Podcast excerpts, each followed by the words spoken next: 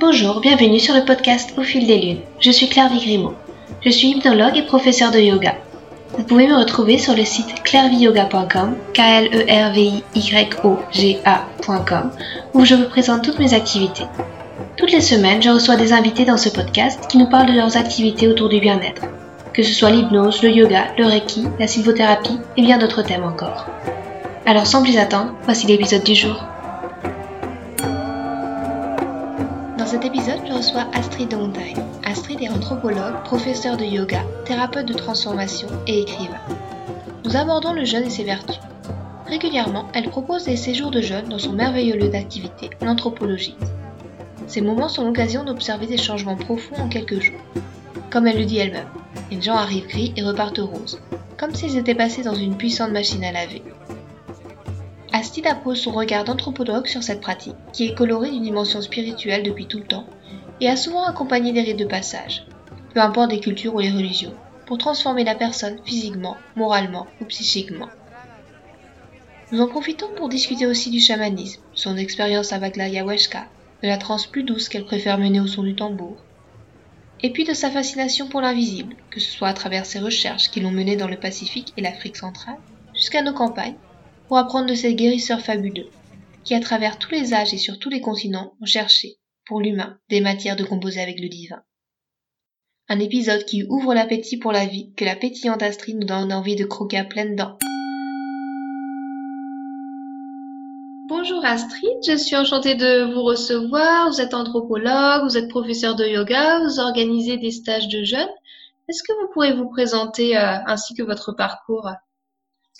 Oui, euh, donc euh, j'ai un objectif de vie depuis longtemps qui est de rendre le monde plus beau et plus harmonieux, en tout cas d'y contribuer. Et donc ça a commencé avec l'anthropologie, selon l'idée que comprendre les comportements humains participe à la tolérance et à l'acceptation de l'autre. Donc c'est vraiment dans cette optique que je suis devenue anthropologue.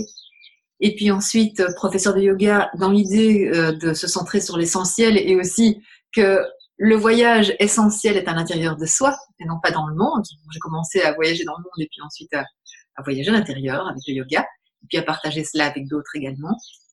Et puis ensuite le jaune, qui est euh, un outil magnifique que j'étudiais en anthropologie et que, j'ai trouvé fascinant, euh, qui accompagne les rites de passage dans différentes sociétés du monde et qui ici peut être utilisé pour transformer une personne en profondeur en quelques jours.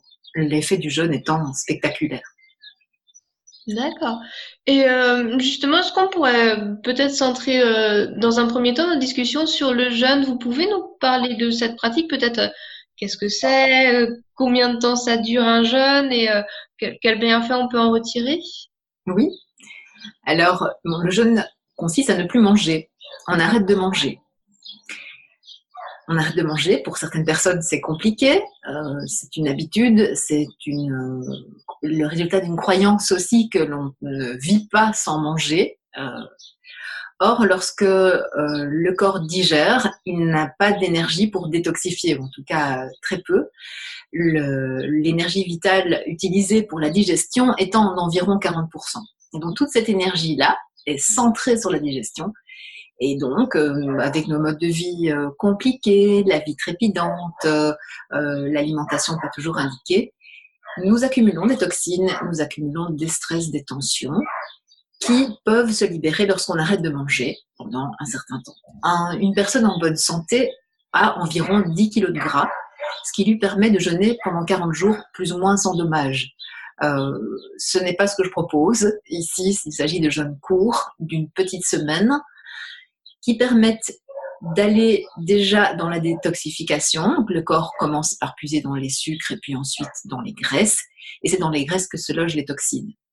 Et donc ça provoque un profond changement de métabolisme. Après trois jours, généralement, trois, quatre jours, on parle de crise d'acidose, j'essaie de faire euh, très court et pas trop technique.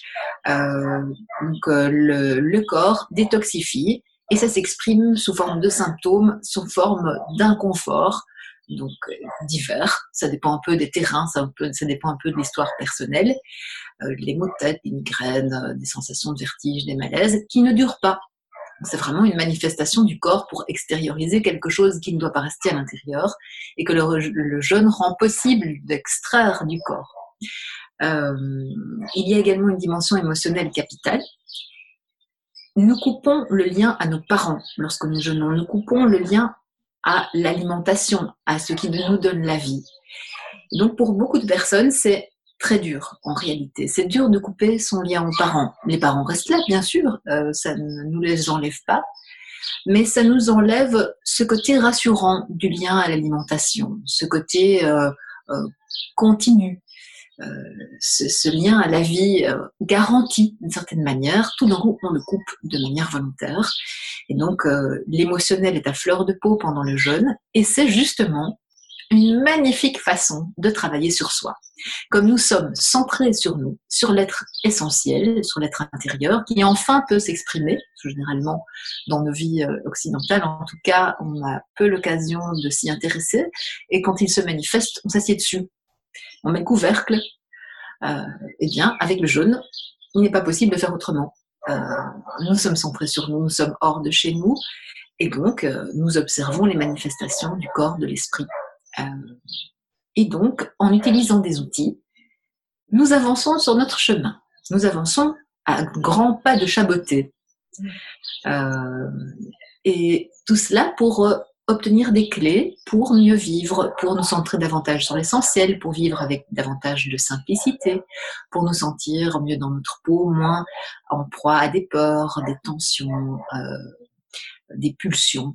Nous sommes davantage maîtres de nous-mêmes. C'est également un, des objectifs du yoga. Je pense que je vous ai dit l'essentiel, un peu dans tous les sens, mais voilà, D'accord. Et j'avais envie de vous poser une question. en vous présentant, je vous disais que je disais que vous étiez anthropologue et justement, euh, euh, vous parliez aussi du jeûne comme euh, outil à travers l'histoire de la civilisation, comme rite de passage par rapport à ce que vous disiez, on coupe par rapport aux parents. Est-ce que vous pourriez nous raconter un petit peu comment le jeûne a été utilisé dans différentes sociétés avec cette vertu-là? Oui, alors dans toutes les pratiques spirituelles, on trouve le jeûne. On trouve la pratique du jeûne et on trouve certaines mortifications. Cette euh, préparation du corps et de l'esprit rend la personne qui passe un rite disponible. Elle permet le changement de statut. Dans les rites de passage, rite de passage, c'est-à-dire les initiations, euh, le mariage, euh, le passage de la euh, jeune fille à l'état de mère, euh, euh, le sevrage. il y a différents rites de passage qui transforment la personne socialement, puisqu'elle transforme ses droits et ses obligations vis-à-vis de la société, mais la transforme également moralement, physiquement, psychiquement, par des pratiques, notamment le jeûne. physiquement, on trouve des marqueurs corporels, parfois des costumes, qui font que la personne est différente et reconnaissable immédiatement dans sa société. Et psychiquement, psychologiquement, les personnes qui ont déjà vécu le rite le font passer par les initiés, les, personnes qui traversent le rite, euh, les accompagnent dans ce changement de statut. Et donc le jeûne est idéal pour rendre la transformation opérante dans l'esprit de la personne qui vit le rite. C'est une une mise en condition de l'esprit. On n'est plus centré sur la matière. Impossible, il n'y en a plus. Nous disparaissons, nous faisons disparaître la matière, Maya l'illusion dans le yoga. Eh bien justement, nous supprimons Maya pour nous centrer sur l'être intérieur. Donc les peurs se libèrent, euh, dans certains cas la panique. Euh, dans certaines sociétés, en Nouvelle-Guinée, il y a un risque mortel euh, dans l'initiation euh, qui peut être physiquement très éprouvante. Mais donc le jeûne rend disponible et on ajoute des pratiques selon les sociétés qui, qui rendent le rite encore plus euh, vivant dans le corps et dans l'esprit. Le, un de mes euh, prédécesseurs anthropologues écrivait euh, La société écrit sur le, les corps de ses membres. Donc c'est une manière qu'a la société d'imprimer ses règles sur le corps et dans l'esprit des personnes qui en sont membres, euh, et par le jeûne notamment. J'espère avoir répondu de manière euh, plus ou moins claire. C'est très intéressant et euh, par rapport au stage que vous menez vous avec des personnes donc qui sont dans la société, dans le monde occidental, vous avez vu ces bienfaits aussi par rapport à la gestion de, de la panique, des, des émotions, du retour à soi? Oui, Alors, déjà, de manière générale, les personnes arrivent grises et repartent roses. C'est assez spectaculaire. Je n'ai pas encore osé faire des photos avant-après. Mais c'est vraiment frappant. C'est spectaculaire l'effet que ces stages peuvent avoir sur les personnes. Et pas seulement avec le jeûne. Euh, pour avoir participé à d'autres stages de jeûne euh, collectif, l'effet n'est pas toujours aussi fort.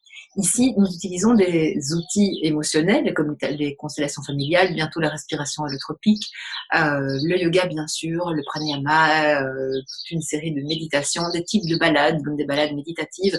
Donc les personnes sont secouées dans tous les sens. Avec différentes approches, c'est un peu comme si on les mettait dans une machine à laver vide. Et donc, elles ressortent toutes fraîches, toutes belles, magnifiques, euh, avec justement euh, tous ces poids en moins, toutes ces tensions, euh, toutes ces lourdeurs qu'elles entraînent, qu'elles emportent avec elles, tous ces bagages, ces grosses valises. Donc, elles laissent leurs valises à l'entrée de la maison. Sur, sur leur corps et on le voit sur leur esprit aussi. Beaucoup de personnes lâchent très vite, ils pleurent. Et donc c'est normal. Alors on peut, on bon, c'est dans des rares endroits où on se réjouit que tout le monde pleure. et donc le chamanisme aussi est un outil où on, libère beaucoup d'émotionnels, tambour chamanique, euh, qui permet d'aller dans euh, les derniers retranchements de la personne. par la vibration, nous ouvrons les portes. Euh, les portes vers l'intérieur qui sont souvent fermées chez beaucoup d'entre nous et donc, nous allons voir ce que souhaite l'être intérieur et quelles sont les clés, qu'est-ce qu'il a envie de dire à l'être conscient, d'une certaine manière, euh, et comment avancer. Donc, c'est parfois tellement bouleversant pour les personnes qu'elles repartent avec des envies de grands travaux chez elles. Il y en a qui déménagent, il y en a qui changent d'activité professionnelle, il y en a qui changent de petits copains. alors, c'est vraiment étonnant. Euh, D'accord. Et euh, vous, de votre côté, vous utilisez le jeûne personnellement aussi, vous pourrez nous parler de, votre pratique personnelle à, ce sujet?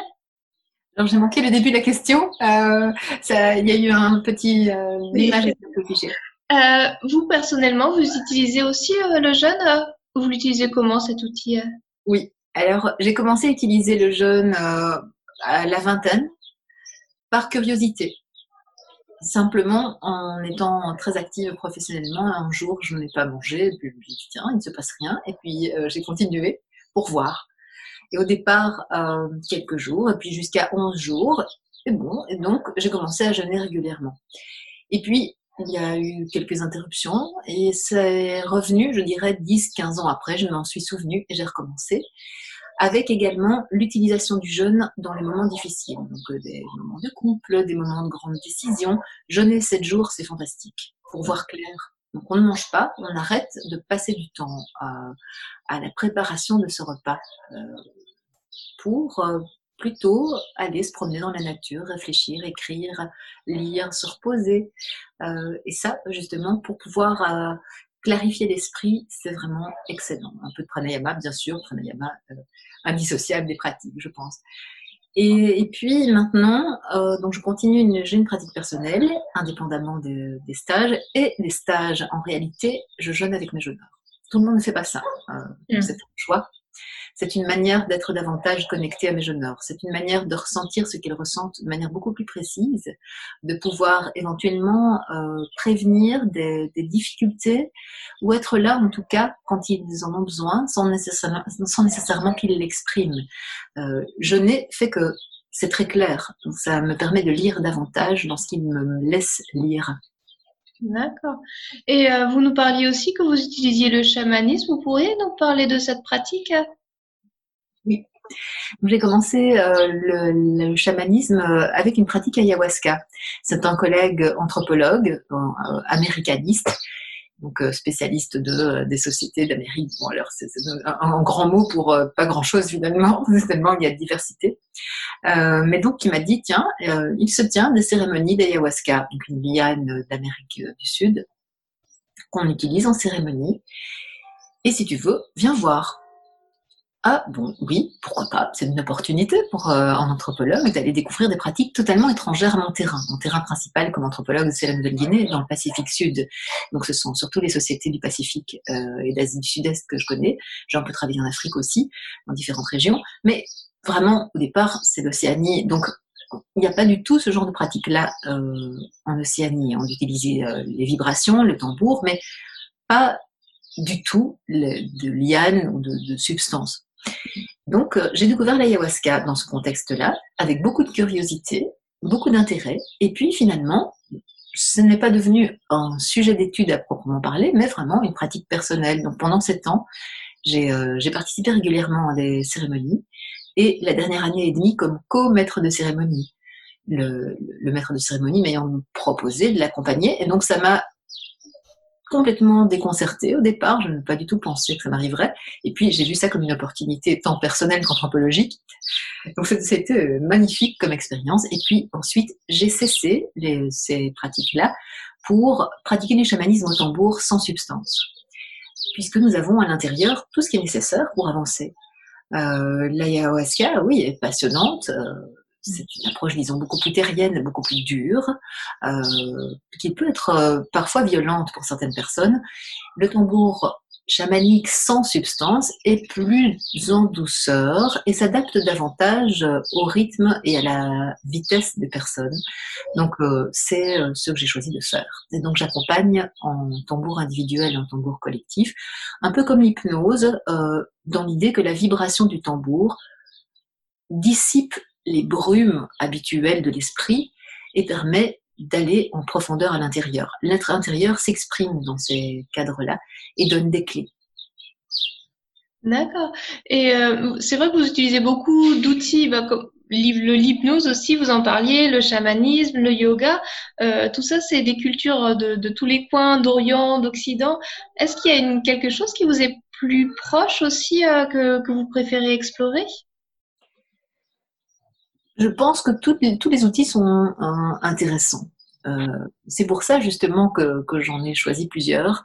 Euh, du point de vue, c'est vrai, de l'attirance, la lecture de signes, j'emmène des personnes lire les signes de la nature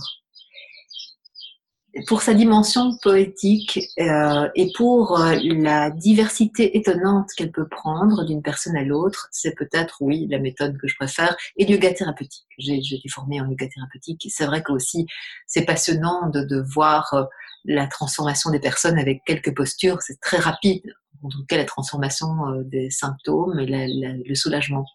et la lecture de signes, donc ça, ça fonctionne selon l'idée que la nature euh, s'organise pour nous montrer ce qu'on doit voir. Deux personnes dans la nature, au même endroit, au même moment, ne vont pas voir la même chose. Donc il y a une manière de regarder, et il y a également une manière de lire. Et donc guider des personnes sur cette voie leur permet d'elles-mêmes comprendre en quoi la nature est le reflet de leur être intérieur et en quoi elle leur donne des réponses à des questions qu'elles se posent, notamment dans le cas de, euh, d'orientation de vie. Euh, ça a l'air comme ça surréaliste. Mais euh, je, voudrais vous inviter à venir dans ma région pour essayer avec vous. ça donne envie en tout cas. Et ce, que, que je trouve fascinant aussi, c'est tout ce mélange des cultures, des disciplines et le fait que vous ayez, que vous soyez anthropologue, est-ce que ça a influencé vos, pratiques? Est-ce que vous avez apposé aussi votre regard d'anthropologue sur ces pratiques en prenant peut-être du recul, en, en congréant un petit peu tout ça? Oui, alors au départ, j'ai toujours eu un intérêt pour le subtil, l'invisible. Donc mes sujets d'anthropologue, mes sujets de recherche étaient en rapport avec cela. j'ai travaillé sur euh, alors l'impact des missionnaires sur les personnes, et puis ensuite sur les guérisseurs. Et puis donc ça, on était en Nouvelle-Guinée, au nord de l'Australie. Et puis euh, les guérisseurs, l'invisible, le, contenu invisible des objets euh, préparés par les personnes dans ces régions. Et puis ensuite l'usage de, rituels dans des contextes de catastrophe. Ça c'était en Ouganda. Je travaillais sur la question de l'exorcisme, euh, de la dépossession en consultation d'ethnopsychiatrie. les sujets sont très très variés. Et donc c'était juste passionnant de voir la manière dont l'humain compose avec le divin. Je pense que c'est probablement ce que, les hommes du monde ont en commun. On trouve difficilement des points communs, mais celui-là, on retrouve dans toutes les sociétés du monde des personnes qui recherchent un lien au divin. Et ce lien s'exprime alors avec des points communs d'une société à l'autre. Donc euh, c'est c'est ce qui a commencé à m'intéresser comme anthropologue avant d'être praticienne vraiment. Et puis, à force de m'y intéresser, de fréquenter des guérisseurs, et puis ensuite, il y a eu le début de la pratique ayahuasca, et donc ça s'est mis sur mon chemin. Des guérisseurs m'ont proposé de m'initier. Et puis, un jour, un guérisseur ougandais m'a demandé mon avis sur une pratique. Ça m'a déconcerté. Et, puis, très honorée. Et là, je me suis dit que mon avis avait peut-être un peu de valeur. Donc, ah, merveilleux. Alors, merci de me demander mon avis.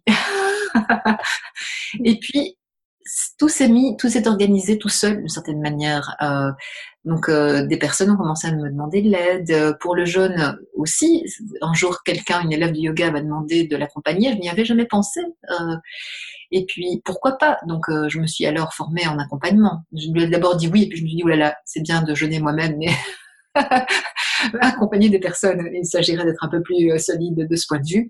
Donc, je me suis formée à l'Institut de à Paris, euh, une école de naturopathie. Et puis, euh, enfin bon, donc tout s'est organisé tout seul. et donc, le regard d'anthropologue précédait la pratique, je dirais, tout en les trouvant fascinantes, ces pratiques-là, chez mes intervenants, chez mes, mes informateurs d'anthropologues. et puis, finalement, je me retrouve comme eux. Euh, puis j'ai aussi commencé à écrire un livre sur des guérisseurs de nos régions, puisqu'il en a à foison. Donc j'ai quitté la ville, mais ça, fait déjà dix ans pour habiter la campagne, et, et me suis aperçue qu'il y avait énormément de guérisseurs. Il y en a dans tous les villages. Et puis bon, finalement, chacun avec des, des approches différentes. Tout cela avait déjà été observé par d'autres anthropologues avant moi qui travaillent sur nos régions, comme Jeanne Favre-Sada, qui s'est aperçue en allant dans le bocage normand qu'il y a quantité de personnes euh, qui, pratiquent euh, la magie ou la guérison, euh, le lien à l'invisible.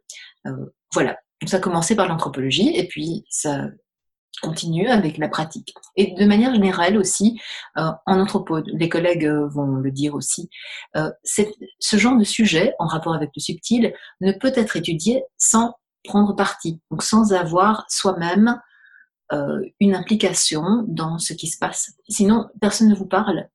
Euh, et il est impossible de comprendre sans pratiquer. Alors il y a l'observation participante d'anthropologue, mais et un certain recul euh, nécessaire, mais malgré tout, alors c'est vraiment dans ces sujets subtils, c'est obligatoire de, de s'impliquer. Donc c'est un peu un tiraillement pour le chercheur de rester les pieds sur terre tout en pratiquant avec, avec cœur. Euh, donc en s'impliquant lui-même. voilà. D'accord. Et euh, au quotidien, vous avez, vous, personnellement, des routines, des pratiques de bien-être que vous pratiquez pour être euh, en, pleine forme Oui, vraiment. D'ailleurs, je suis plus en forme maintenant, j'ai 50 ans à propos, plus en forme maintenant vous êtes vraiment lumineuse et c'est vrai que enfin, votre visage, euh, vous, avez le visage euh, d'une luminosité étonnante vraiment et euh, les 50 ans, on aurait 30 ans. C'est absolument fascinant aussi. Ça, ça se retranscrit, je pense, toutes les pratiques que vous faites. Donc, on aimerait bien les connaître. Eh bien, oui. Donc, d'abord, une heure de méditation chaque matin. Alors, je me lève avant l'aube, Brahma Muhurti, vous connaissez probablement, donc cette énergie particulière de passage entre les mondes, euh, une heure de méditation, la contemplation de l'aube aussi, pour euh, me laisser euh, imprégner de son énergie, du pranayama, quelques kriyas aussi, donc la pratique du souffle, le nettoyage du nez, de la langue, des yeux avant la douche froide pour le tonus, le, les surrénales, le marcher dans la rosée du matin, c'est excellent pour l'ancrage et ça libère les tensions. Et alors, en cas euh, d'accompagnement de, personnes, un bain de pied chaud le soir. Donc ça, c'est vraiment avec euh, du gros sel ou du sel d'Epsom euh, dedans ça permet de libérer justement le corps d'éventuelles poussières énergétiques. Ça marche très très bien. C'est une pratique des guérisseurs ardennais que je conseille vivement à toute personne euh, en stress, toute personne qui va en ville euh, dans un environnement très pollué. C'est vraiment bien euh, de faire ça le soir. Et la méditation d'ailleurs, François de Sales disait méditez une heure tous les jours et quand vous êtes débordé, doublez le temps. oui. C'est un bon conseil, mais euh, c'est vrai, il y a beaucoup de choses que je pratique aussi, euh, mais le bain de pied chaud le soir, je je connaissais pas, enfin je connaissais pas, je le fais pas et ça donne envie aussi. Euh. Pour la qualité du sommeil d'ailleurs, c'est aussi très recommandé. D'accord.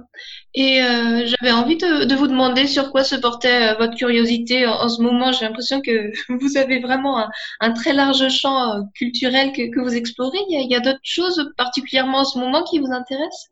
Oui, alors à terme, j'aimerais réaliser un stage de jeunes plus orienté chamanisme avec une hutte de sudation. J'en ai déjà animé. Mais donc pour cela, je vais réaliser une quête de vision. C'est personnel, euh, début juillet en Bretagne, avec un, un chaman, un homme médecine Lakota. Et donc ça, c'est nouveau pour moi. Quatre jours de jeûne sec dans la nature, avec euh, des sudation avant et après. Euh, j'espère, euh, oui, découvrir quelque chose de nouveau dans cette pratique-là pour pouvoir ensuite euh, transmettre des choses ou voir peut-être plus clair sur certains aspects des stages et accueillir les personnes de manière encore plus belle et plus lumineuse. D'accord. Et ça me fait penser à juste une petite question qui me vient. Le jeûne sec, c'est quelque chose que vous pratiquez régulièrement par rapport aux, jeûnes peut-être plus classique, on connaît plus avec euh, avec euh, des boissons, avec de l'eau. Euh, vous pratiquez les deux ou vous avez la préférence pour un type de jeûne? Alors, je trouve le jeûne hydrique confortable. Le jeûne Butchinger, c'est-à-dire avec eau de bouillon et jus de fruits dilués, ça alors, c'est le grand luxe, de manière. le jeûne sec, par contre, donc sans boire et sans manger. alors, est inconfortable pour moi. Euh, c'est sans savoir pourquoi. Donc il y a certainement euh, quelque chose à aller chercher. et donc j'ai l'expérience de deux fois deux jours, mais pas de quatre jours comme ça, et encore moins avec de, la préparation rituelle euh, mm. et dans l'énergie de Brocéliande, ça va être incroyable. Donc euh, je suis assez impatiente de découvrir cela. Donc je ne sais que c'est ce n'est pas nouveau pour moi, mais mais quand même, disons, ça reste à explorer euh, plus profondément. D'accord. Et vous avez d'autres projets à, peut-être plus long terme qui vous tiennent à cœur de réaliser? Alors ici, dans les, stages, disons, sont vraiment le centre de euh, mon intérêt et mon énergie pour l'instant. Tous les élèves en yoga, bien sûr aussi, mais les stages euh, sont tellement euh, magnifiques et ont un tel effet sur les personnes. Il y a, il y a une dame fibromyalgique dans l'avant-dernier stage qui, est arrivée découragée. Ça fait 30 ans que, la médecine échoue à, soulager ses symptômes. Et elle est repartie rayonnante. elle faisait des travaux chez elle le lendemain de son retour de, stage. Donc c'est fantastique, merveilleux. Enfin, il n'y a que ça à dire. Euh, et donc l'idée, c'est vraiment d'ajouter des outils euh, au prochain stage, de varier les outils, euh, la danse intuitive bientôt, le chant diphonique, euh, il y aura plus de bains sonores, euh, euh, et oui, des huttes de sudation, plus de tambours. alors également, j'aimerais bien travailler dans une grotte, donc mettre les personnes dans des grottes, et donc ce genre de choses. remonter une rivière pieds nus avec peut-être les yeux bandés, donc ça je vais un peu voir. Ce genre d'expérience-là qui pousse sur les bords de la personne, hop, et juste au-delà des limites, euh, toujours avec euh, l'encadrement et l'accompagnement bienveillant. Mais donc, euh, explorons, nous sommes là pour ça, je pense, sur Terre, pour explorer, pour expérimenter et pour avancer sur notre chemin spirituel. Le corps est un véhicule. donc, utilisons ce merveilleux véhicule dans tous les sens. voilà pour euh, les, explorations du moment. Ça donne envie en tout cas. Et justement, si les auditeurs ont envie de, faire un stage avec vous, euh, vous pouvez euh, leur dire où ils peuvent vous trouver? Oui, ils peuvent chercher sur Internet les séjours de l'anthropologite.com avec des tirets. ou alors l'adresse email info@anthropologite.com Anthropo, ça s'écrit avec TH. D'accord. merci, on mettra tout ça pour euh, dans les notes du podcast. Et puis euh, merci beaucoup pour euh, cette discussion très intéressante sur tous ces sujets et bah, qui donne vraiment envie d'aller vous rendre visite parce que ça a l'air vraiment très chouette tout ce que vous proposez. Merci Clairvy de m'avoir laissé cette joie de partager tout cela avec vous. Et euh, mais bienvenue, euh, vraiment, vous êtes invité pour expérimenter si vous voulez. D'accord, avec grand plaisir. Merci Astrid, bonne journée. Vous aussi. Une petite annonce pour clore ce podcast. Vous souhaitez apprendre l'auto-hypnose, développer vos capacités et votre potentiel? En vous rendant sur la page des notes de l'épisode de ce podcast ou à l'adresse clairviyoga.com slash psychonote, p s y c h o n a u t e un petit cadeau vous est offert. Votre premier mois gratuit sur Psychonote, la première plateforme d'auto-hypnose en ligne. Aujourd'hui, Psychonote, c'est plus de 2000 personnes qui, chaque semaine, vivent des expériences hors du commun. Pour profiter de votre cadeau, il vous suffit de vous rendre sur la page clairviyoga.com slash et de suivre les instructions pour devenir un psychonote. Vous serez alors invité à commencer vos expériences d'auto-hypnose avec le module Les bases. Vous pourrez ensuite faire les thèmes de votre choix, gestion des émotions, motivation, animaux totems. Souhaite de très belles expériences sur cette plateforme.